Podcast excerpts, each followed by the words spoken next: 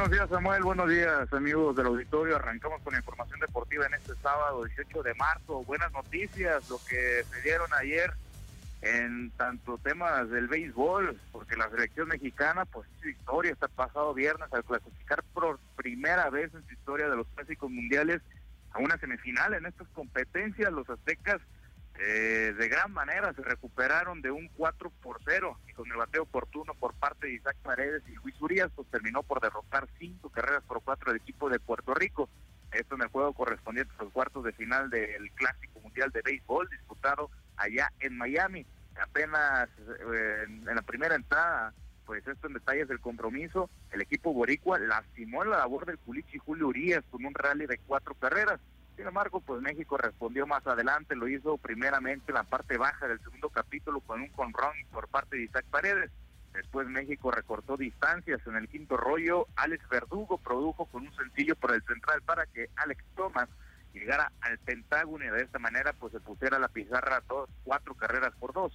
La novena Azteca le terminó por dar la voltereta al duelo con un rally de tres carreras en la séptima entrada.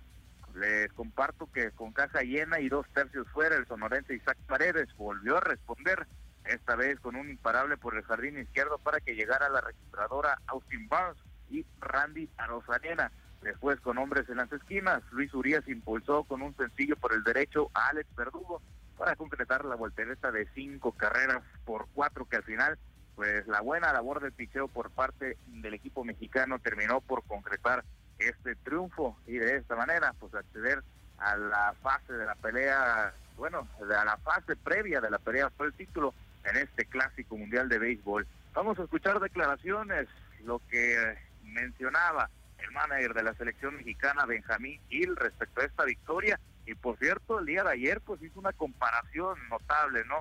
Entre el boxeo y el béisbol teniendo como gran referente, por supuesto, al gran campeón mexicano Julio César Chávez. Vamos a escuchar lo que mencionaba al respecto fue no rendirse, seguir pensando, seguir mirando hacia enfrente, seguir mirando hacia enfrente, uh, no importa qué tan duro sea el golpe, ¿verdad? Eh, uno de nuestros grandes héroes, y lo tenía bien presente, el ídolo más grande que tiene dentro del deporte en México es Julio César Chávez. Y creo que en 1990, exactamente este día, el 17 de marzo, iba perdiendo contra, contra Taylor, cuando todo el mundo creía que iba a, ser derrotado por primera vez. Y él seguía para adelante, seguía para adelante, seguía para adelante, seguía peleando, seguía peleando, y terminó ganando a un increíble victoria.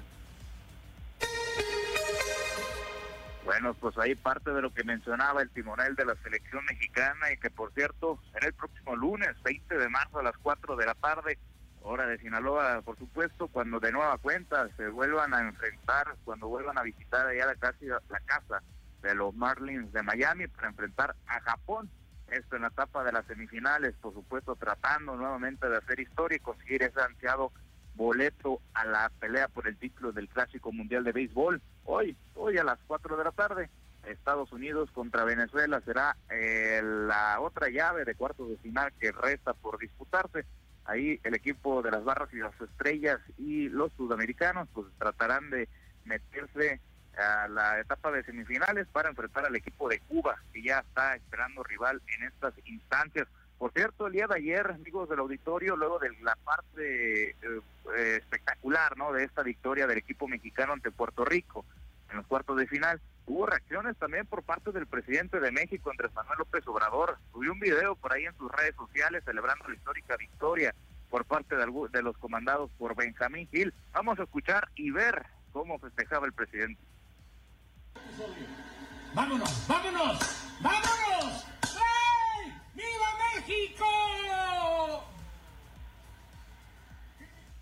Bueno, pues se emocionó, se emocionó nuestro presidente Andrés Manuel López Obrador, sabiendo, por supuesto, que el béisbol pues es su gran pasión, este deporte, el rey de los deportes, el día de ayer pues le dio una gran, gran alegría, no solamente al presidente, sino a todos sus aficionados. El día de ayer México es historia y clasificó por primera vez a las semifinales del Clásico Mundial de Béisbol.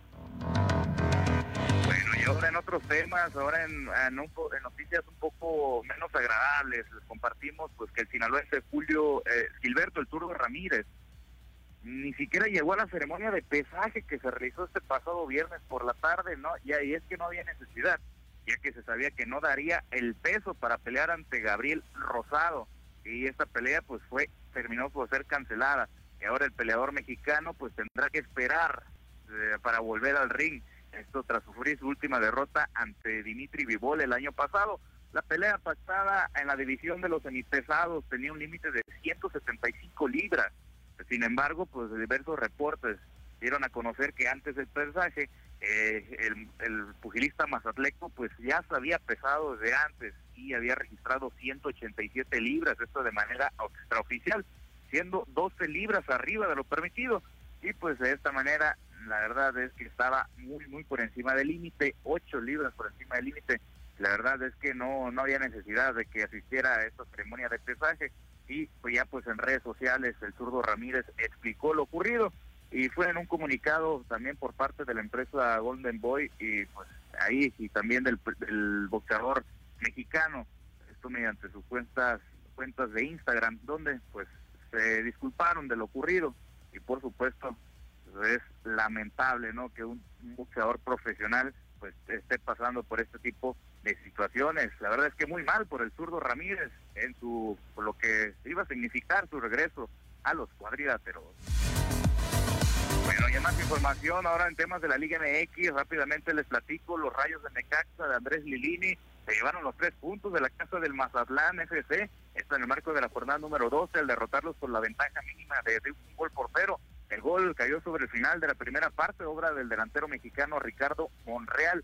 Con esto los rayos llegaron a 12 puntos y por parte de los mazatlecos pues se quedaron con cuatro unidades y en el fondo de la tabla general de mal en peor el equipo sinaloense. Por cierto, el día de ayer hubo más actividad de esta jornada número 12. El Puebla fue goleado por el Atlas cuatro goles por cero en el Estadio Cuauhtémoc. Tijuana y Toluca empataron tres por tres y el día de hoy continúa la actividad de esta jornada. El Cruz Azul en punto de las cuatro de la tarde recibe al Atlético de San Luis. Posteriormente se vendrán los clásicos de esta jornada, Tigres en contra de Monterrey en el Volcán a las seis de la tarde. Posteriormente, mis super chivas Rayadas del Guadalajara estarán enfrentando a las Águilas del América a las ocho, ocho de la noche allá en Tierras Tapatías y el día de mañana domingo a las once Pumas contra Pachuca, posteriormente a las seis de la tarde Querétaro contra el FC Juárez y para cerrar la jornada el León en contra de Santos Laguna a las ocho de la noche.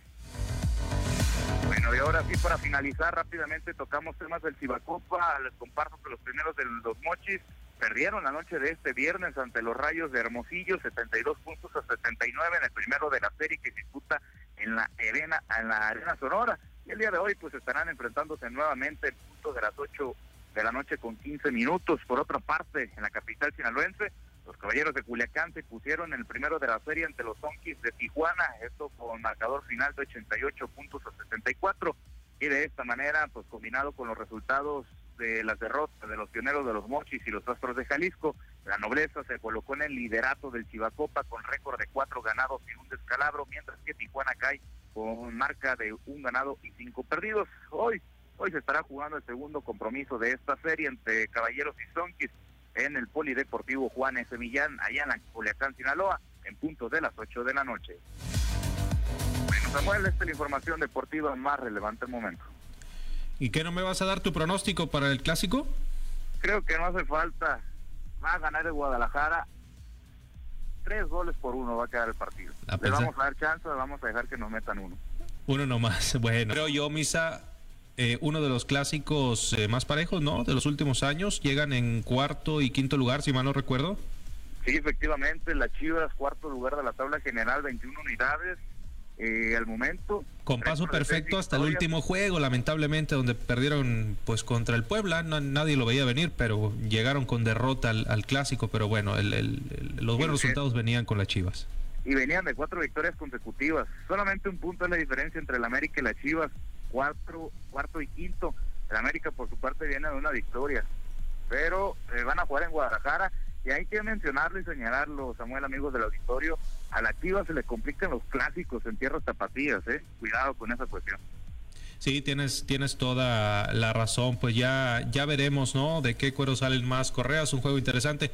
Y la memisa contra la selección mexicana de fútbol no se hizo esperar, Misa, ¿no? Ayer con, con lo bien que, que está jugando y con la trascendencia que está teniendo la selección de béisbol. No faltaron las comparaciones y los memes en contra de la selección de, de fútbol, la mayoría de ellos diciendo pues como eh, así es como se tienen que hacer las cosas. ¿Cuándo vamos a esperar que en fútbol, en un mundial, lleguemos a estar entre los cuatro mejores? Se antoja bastante lejos y complicado, Misa. Sí, muy, muy lejos. La verdad es que sí, es muy difícil, se nota eso, eh, que la selección mexicana llegue a estas instancias de una Copa Mundial.